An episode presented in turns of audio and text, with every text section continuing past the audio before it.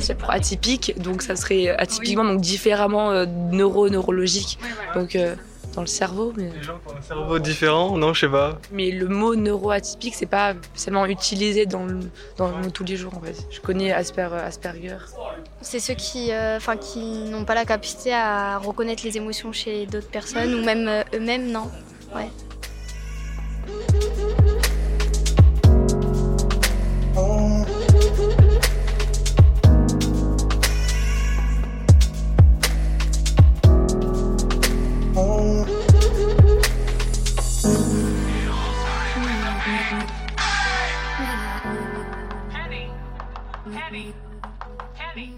Sheldon Cooper dans The Big Bang Theory. Voilà une des représentations principales de la culture populaire du trouble du spectre de l'autisme. Plus récemment Sam de la série Netflix Atypical. Ces figures renvoient à une description très précise de l'autisme. Des génies d'intelligence, peu sociables et surtout des hommes blancs. Cette image est plutôt uniforme. Et si la réalité était plus complexe que ça? Et si les personnes sur le spectre de l'autisme souffraient de cette représentation? Et si ils et elles étaient à l'intersection d'autres discriminations? Dans cet épisode, on va parler du trouble du spectre de l'autisme, des stéréotypes qu'on lui associe et de comment la psychophobie s'additionne avec les autres discriminations. Amphi 25, c'est une volonté de créer une safe place à l'université. Un espace pour échanger, réfléchir et offrir des ressources aux personnes qui en ont besoin. Je m'appelle Taïmé, je fais partie de la mission Égalité-Diversité de l'Université Lyon 1 et dans ce nouvel épisode, on va investir la sphère du cerveau à la découverte du trouble du spectre de l'autisme.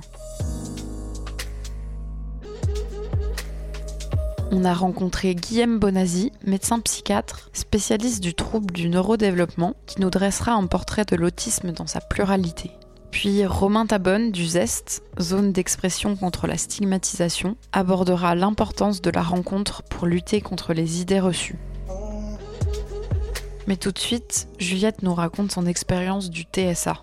Elle est étudiante à Lyon 1 en licence 3 de physiologie et pour elle, son autisme est à la fois un avantage et un handicap.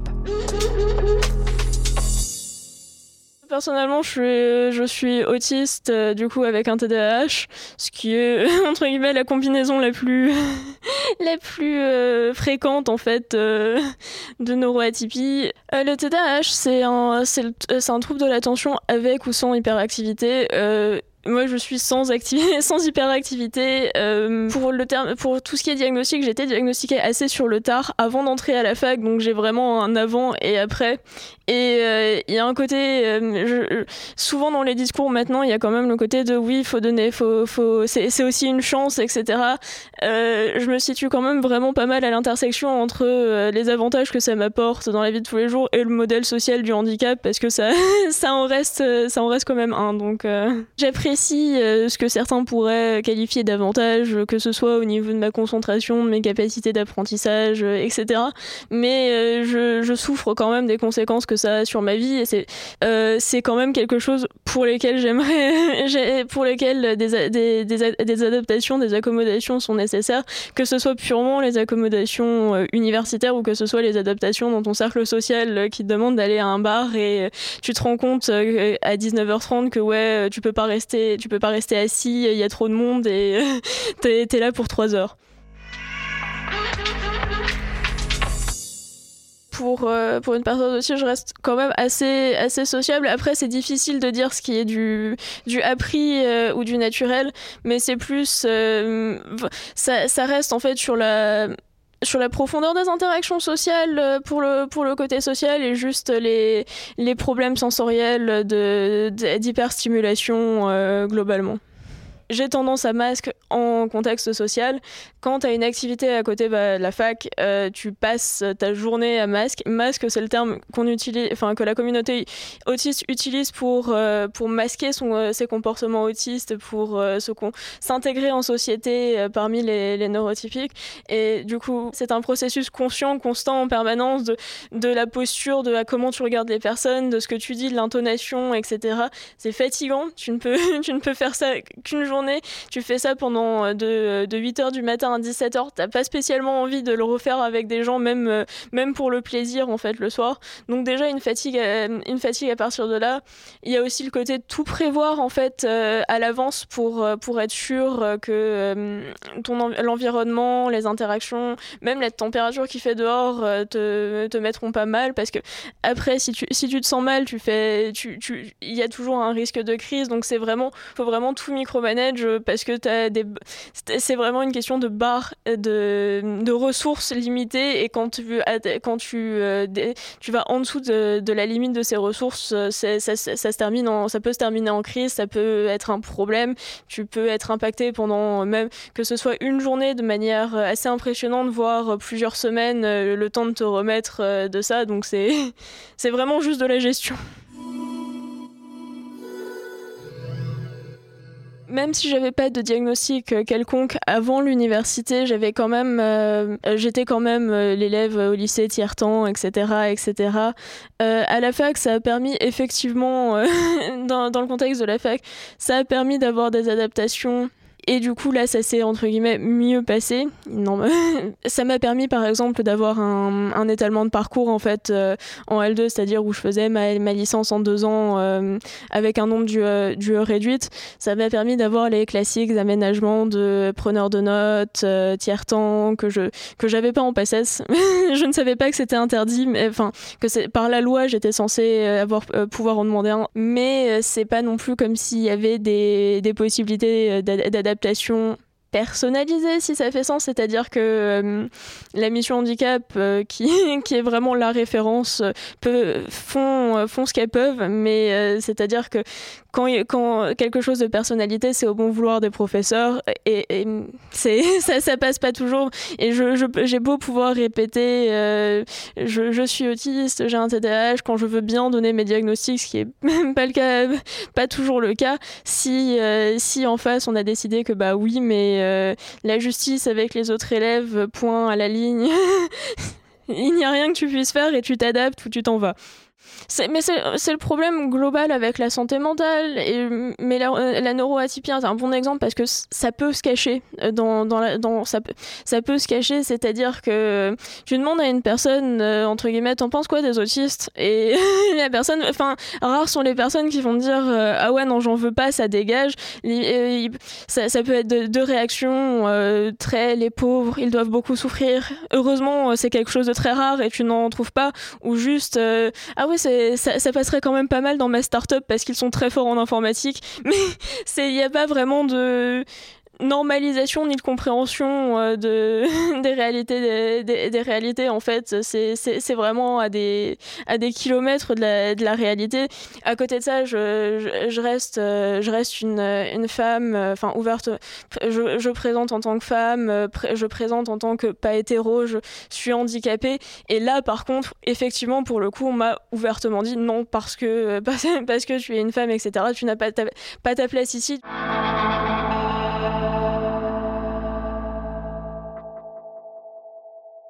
L'autisme, c'est quelque chose qu'ont les pauvres petits-enfants qui sont tristes et qui sont mis en institution, ou l'autisme, c'est quelque chose qu'a Sheldon Cooper euh, dans The Big Bang Theory. Mais, et ça, c'est le côté stéréotype, mais juste parce que c'est cachable, c'est vraiment la base de l'entièreté de la représentation de l'autisme se base sur ces, stéréotypes ou euh, sur euh, juste des, des vidéos présentations de qu'est-ce que c'est de, de 5 minutes et euh, on passe à autre chose. Donc c'est peu abordé en fait parce que peu, juste globalement peu considéré. Et le problème que ce soit un peu plus médiatisé que le reste, c'est que personne sait ce que c'est, mais tout le monde a, son idée de ce que c'est et, refuse pas, enfin, et accepte pas vraiment, pas forcément d'écouter. Euh...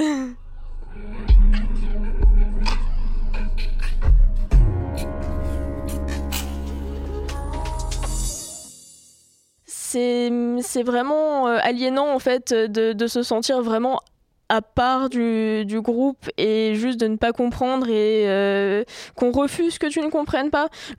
C'est pour ça que le enfin c'est surtout en ça aussi que le diagnostic euh, m'a aidé, c'est-à-dire pouvoir mettre des termes et comprendre euh, plus en détail mon fonctionnement parce que j'avais j'avais des bases descriptives. Ensuite ça m'a ensuite ça m'a mise en colère ensuite et j'avais tendance à, à, juste vouloir agiter.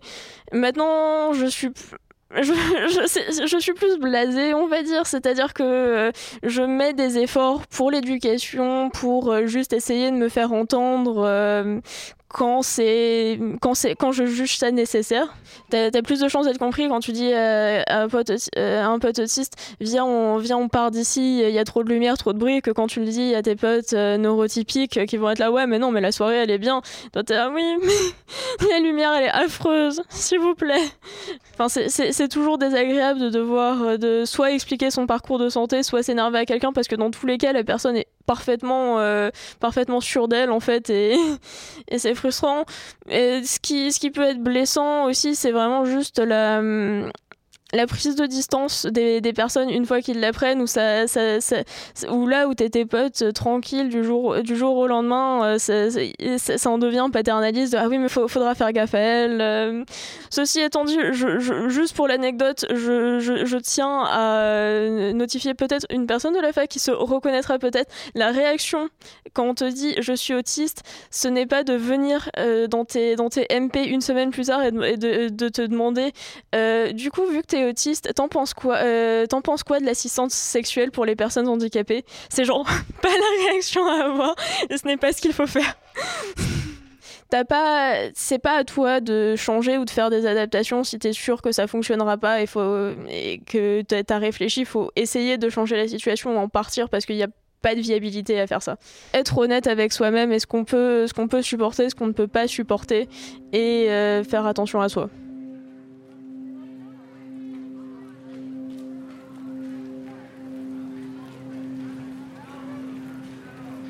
On n'a jamais été amené à être en contact avec euh, des personnes autistes. du coup, je sais pas trop comment gérer ça. Enfin, si je suis à côté d'un autiste, euh, parce qu'il peut être violent. Enfin, je pense, euh, il y avait une handicapée, donc je ne sais pas si elle avait quoi comme trouble. Elle, a failli me taper. Enfin, dans la caisse, elle a failli me taper. Mardi matin, à Villeurbanne. Je pousse la porte du CESAD, service d'éducation spécialisé et de soins à domicile pour les personnes autistes. Là, des couloirs, des bureaux, et des adolescents et adolescentes, tous et toutes touchés par un TSA. Ils se préparent à faire une sortie au centre-ville de Lyon. L'une d'elles me demande si je suis une fille. Je dis oui, entre autres. Guillaume Bonazzi, médecin psychiatre, me reçoit, me présente à l'équipe et aux jeunes.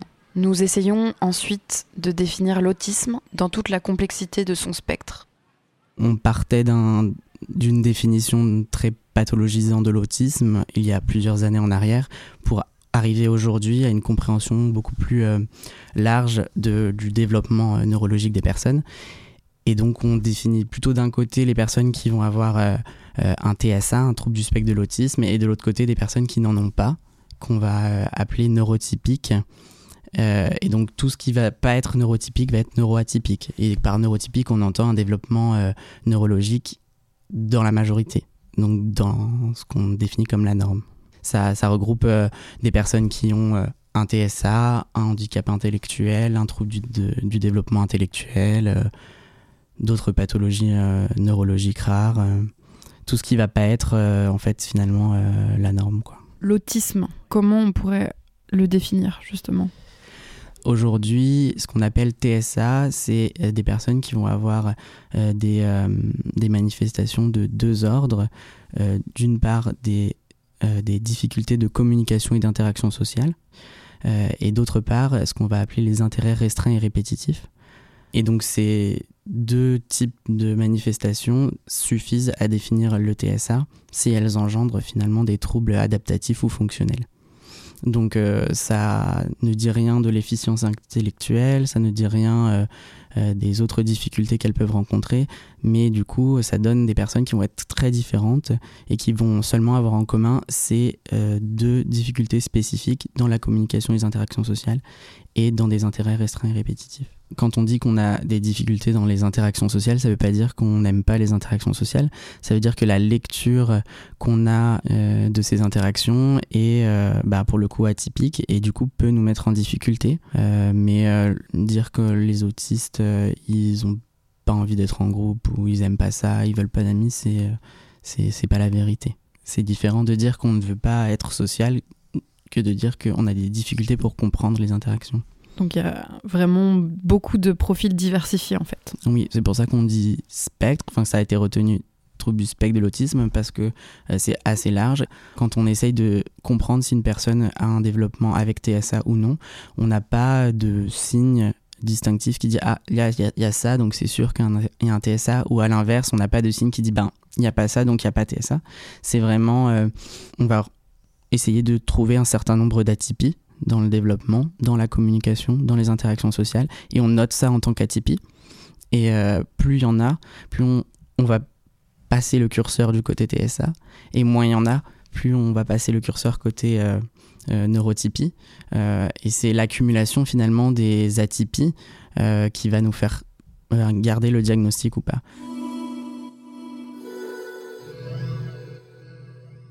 Euh, du coup, ce serait par rapport aux stéréotypes, par exemple la, personne autiste euh, qui va être violente ou euh, qui va être un, génie informatique ou ce genre de choses. Qu'est-ce que vous pouvez dire? Bah, C'est vrai qu'on a cette représentation-là parce que c'est comme ça que les personnes autistes sont représentées au cinéma, dans les médias, etc. En fait, ce côté autisme relié à l'intelligence est vraiment à déconstruire. Il y a des personnes euh, avec TSA qui vont avoir euh, un trouble du développement intellectuel et des capacités cognitives moindres que la population générale, d'autres qui vont avoir des capacités cognitives au-dessus de la population générale, et puis la très grande partie des gens qui vont avoir des capacités cognitives et de raisonnement qui sont dans les normes et qui sont ni des génies ni des personnes avec une déficience intellectuelle et qui vont avoir par contre des profils hétérogènes, c'est-à-dire des compétences dans certains domaines, par exemple très bons pour euh, mémoriser des choses, mais au contraire euh, plus en difficulté pour euh, communiquer verbalement. Et donc on va avoir comme ça des points de compétences et des points de moindre compétence, comme en fait chez tout le monde. quoi. Et par rapport aux stéréotypes de la violence? Les troubles du comportement sont en lien beaucoup avec des difficultés de communication. C'est-à-dire que quand on n'a pas à, sa disposition euh, moyen de communiquer ce qui ne va pas ou ce dont on a envie, euh, tout ce qui nous reste, c'est le comportement. Donc on, on fait passer par le comportement euh, les choses qu'on veut dire ou les choses qu'on ne comprend pas. Et en fonction de si ça marche ou pas, on va réitérer ces comportements-là. Donc par exemple, si on n'aime pas les environnements bruyants, on se met à crier et euh, on nous enlève de cet environnement bruyant, et ben la fois d'après on va recommencer parce qu'en fait quand on crie, et ben on nous extrait de l'environnement bruyant. Donc ça marche bien comme comportement, donc on, répète. Euh, et c'est comme ça qu'apparaissent la plupart des troubles du comportement. Il n'y a pas une violence innée euh, chez les personnes qui ont une déficience intellectuelle. Comment on peut expliquer l'autisme? Est-ce que ça vient de la neurobiologie ou est-ce qu'il y a eu des recherches sur la, en neurobiologie ou en autre, dans d'autres disciplines? Alors, des recherches, il y en a, il y en a de nombreuses, ça continue à, se faire. Ce qui est euh, certain, c'est que les, on va dire, euh, c'est plurifactoriel. Euh, il y a une part d'hérédité non négligeable, mais ça ne veut pas dire qu'il y a un gène de l'autisme. Il n'y a pas un gène qui fait que on devient autiste ou on transmet le gène de l'autisme. C'est plusieurs gènes qui vont être impliqués et dans certains cas rares, mais qu'on arrive de mieux en mieux à comprendre, on identifie effectivement une variation spécifique qui entraîne euh, le TSA, mais dans ce cas-là, c'est souvent associé à d'autres troubles ou d'autres difficultés. On ne devient pas autisme à cause de, euh, euh, de ces relations, on va dire, postnatales ou de c'est vraiment un, développement euh, du système nerveux central qui se fait dès euh, finalement la vie intra-utérine. Quoi. Donc euh, on a abandonné tout ce qui est culture, culture j'entends dans le sens socialisation, c'est le, on va dire, c'est le niveau de d'expression de l'autisme et le niveau de difficulté justement qui va varier en fonction de son environnement parce que un, un jeune qui va naître euh, avec un TSA euh, dans une famille euh, bienveillante, privilégiée, ayant euh, facilement accès à des soins de santé et des soins de rééducation. Euh, ça va donner un jeune avec TSA qui arrive à apprendre euh, à lire, à parler, à se socialiser et à évoluer à l'école parce qu'il va être bien accompagné et dans, une, dans un milieu familial bienveillant. le même jeune qui naîtrait dans une autre situation plus difficile, délicate, avec moins de ressources, et eh ben forcément les difficultés où euh, les symptômes gênants liés au TSA vont être plus saillants et vont euh, pouvoir donner des, difficultés beaucoup plus marquées. Pour tout ce qui est ressources et pour, euh, on va dire, dès qu'on a une question sur le TSA, c'est le centre, le centre ressources autisme, le CRA, de la région Auvergne-Rhône-Alpes, du coup, qui est en fait un lieu donc il y a des ressources bibliothécaires, euh, ils peuvent nous orienter, euh, ils soutiennent, euh, on va dire, la, formation des professionnels, etc. Donc ça, ça peut être aussi un lieu, on va dire, où quand on a des questions et on ne sait plus où aller, on ne sait plus à qui s'adresser, ils peuvent nous aiguiller.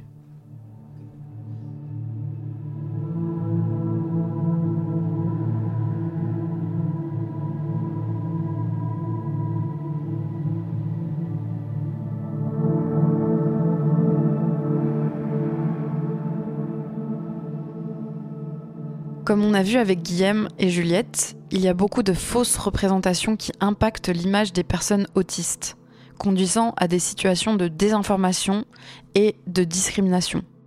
Romain Tabonne, psychologue au Centre de réhabilitation psychosociale de Lyon, va nous parler de son expérience au ZEST.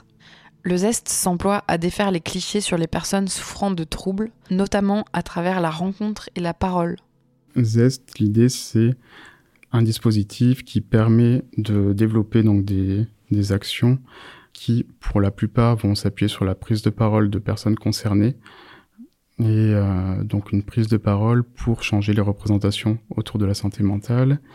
Donc euh, quand on dit personnes concernées aussi, nous on essaie de d'être dans un truc où on est au sens très large en fait. Euh, ce qui réunit tout le monde, c'est la volonté de vouloir euh, bah, justement agir au niveau des représentations et c'est là où euh, l'idée, c'est que en fait, on, on, se retrouve tous et on, on essaie tous de s'impliquer un petit peu au même niveau, de participer, de, de se dévoiler. Et c'est comme ça que euh, il faut lutter contre la stigmatisation. Ça aide à lutter contre la stigmatisation, prendre la parole. Ouais, ça aide complètement euh, à lutter contre la stigmatisation. C'est déjà on est parti là-dessus parce que c'est c'est super chouette de créer de la rencontre, mais aussi parce que quand on s'est penché un petit peu sur les, ben, les études autour de, des moyens d'action euh, du coup contre la stigmatisation, ce qui ressort, c'est que les actions qui ont le plus grand impact et l'impact le plus pérenne, c'est ce qu'on appelle les actions de contact. Donc c'est là où en fait il va y avoir effectivement de la rencontre, du contact euh, ben, direct ou indirect, euh, comme un podcast ou voilà, ça va être quand même de de l'accès à un témoignage. c'est ce qui va vraiment en fait ouais, changer les représentations de façon efficace, là où des campagnes d'information euh, purement éducatives euh, ben, vont avoir très peu d'effet finalement. Euh, quand on est, on s'implique sur Zest, c'est pas du tout un dispositif dit thérapeutique, et c'est important de le dire, à la fois pour les gens qui participent, mais aussi ben, pour nous qui l'encadrons. Mais par contre, on voit clairement que ça a un impact super en fait euh, et énorme. Enfin, sur, euh, bah, je pense sur l'estime de soi, sur le sentiment d'utilité. Et, ce qui est chouette, c'est que c'est vrai pour euh, les personnes dites concernées, comme on l'entend, mais pour, enfin, pour nous aussi, enfin, pour tous les, les participants, quoi, du coup je m'implique, je donne de mon temps, je donne de mon temps pour euh, pour faire bouger les choses, mais je donne de mon temps pour les gens en fait qui viennent aussi en face. Nous, on agit beaucoup euh, sur des campus universitaires face à des étudiants. C'est quand même euh, ok, c'est parce que c'est important pour moi de faire bouger les choses, mais en fait, clairement, c'est offrir quelque chose à la personne en face quand on est dans des petites euh, des dispositifs euh, bibliothèques vivantes, on a un témoignage d'une personne face à un ou trois étudiants. On fait des petits îlots comme ça où ça, ça échange un peu toutes les toutes les 20 minutes du coup. C'est un truc qui s'appelle euh, la métaphore de la bibliothèque vivante où du coup en fait il y a des des personnes qui témoignent, donc les personnes concernées, comme je disais, au sens très large, hein, du coup, mais qui vont pendant une dizaine de minutes partager de leur vécu face à ouais donc un à trois étudiants. Les étudiants on les appelle les lecteurs du coup. Euh, et ensuite, il y a 10 minutes laissées euh, du coup à l'échange entre ben, du coup ces étudiants et la personne. Voilà, donc il y a des livres vivants, des lecteurs, les bibliothécaires, c'est euh, voilà les personnes qui assurent un petit peu le cadre autour pour ben, expliquer la démarche et puis donner le timing un petit peu, dire bah, là ça fait 10 minutes, voilà, ou juste apporter un petit cadre extérieur. C'est une manière de, déstigmatiser justement ça, par exemple. C'est une action. Euh, voilà, ça c'est l'action euh, ben, typique, euh, emblématique de justement créer la rencontre, créer le contact. ben là, pour le coup, c'est vraiment du direct, direct quoi. C'est on est ok, on arrive, on s'assoit sur sur une chaise ou on arrive dans un petit espace et là on va rencontrer quelqu'un vraiment quoi. Du coup. Est-ce qu'on peut faire des études quand on est neuroatypique? Bah, Oui, heureusement, on peut complètement faire des études quand on est neuroatypique. L'essentiel, c'est surtout de pouvoir euh, bah, identifier comment on fonctionne, quels sont nos besoins, quelles sont nos ressources, et de pouvoir euh, les faire entendre, du coup. Euh, et c'est pas si facile que ça, euh, parce que il y a les faire entendre, mais il y a déjà soi-même un petit peu, du coup, pouvoir les, ouais, les reconnaître, en fait, quand justement en fait il y a des on en revient à la stigmatisation aux représentations quand euh, les représentations sociales euh, bah, autour de ce qu'on vit elles collent pas du tout à ce qu'on vit et à la réalité du vécu en fait euh, bah, c'est galère hein. je parle de beaucoup de l'autisme parce que je travaille pas mal là-dedans mais quand on a un trouble du spectre de l'autisme sans déficience intellectuelle et qu'on n'est pas dans les, les extrêmes euh, caricaturaux, enfin pas caricaturaux, mais en tout cas qui représentent qu'une petite partie du coup de, la population. On, voilà, on colle pas à l'image et du coup, euh, on, on sait pas forcément ce qu'on vit. Euh, même chose quand on a un trouble de l'attention sans hyperactivité euh, qui a pas été repéré. Ben, plein de gens, euh, à l'âge adulte, on, on détecte, on, on, repère en fait euh, du coup une neuroatypie alors qu'elle a toujours été présente et souvent compensée. Qui dit compensée, camouflée dit euh, beaucoup de fatigue et d'effort et et quand on arrive en plus euh, ben voilà dans les études c'est là où il y a aussi le plus enfin, de plus en plus de sollicitations sociales et de besoins d'adaptation et c'est là où bon ben si c'est plus galère si on sait pas trop ce dont on a besoin et qu'est-ce qui nous fait du bien. En tant que ben, personne qui vit ça, de pouvoir devenir en fait un peu, je pense, euh, porte-parole de ses besoins du coup, euh, et donc de pouvoir bien les identifier, mais de pouvoir aussi être euh, ben, accompagné du coup pour après pouvoir les faire entendre, peut-être par ben, soit des personnes qui ont des vécus communs et qui du coup peuvent donner des conseils, soit ben, ouais, les, missions handicap, les choses comme ça qui, qui peuvent euh, voir pour euh, proposer des, des aménagements.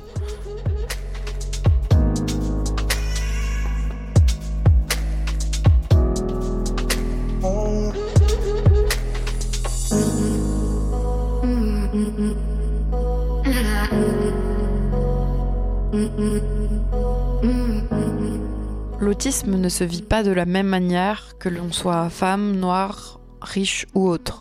Ce qu'il faut retenir, c'est la pluralité des profils des personnes sur le spectre de l'autisme. Le TSA est à l'intersection de toutes les autres discriminations, ce qui fait que le vécu des personnes est à chaque fois unique.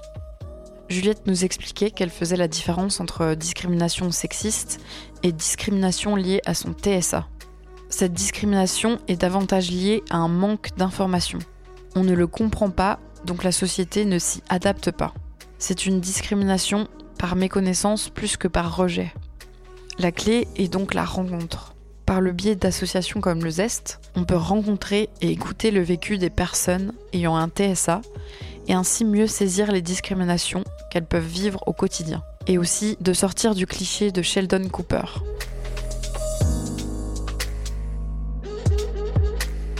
Si vous étudiez à l'université Lyon 1, vous pouvez saisir le dispositif d'écoute et d'accompagnement des témoins et victimes de violences, harcèlement et discrimination en vous rendant sur le site signalement.univ-lyon1.fr.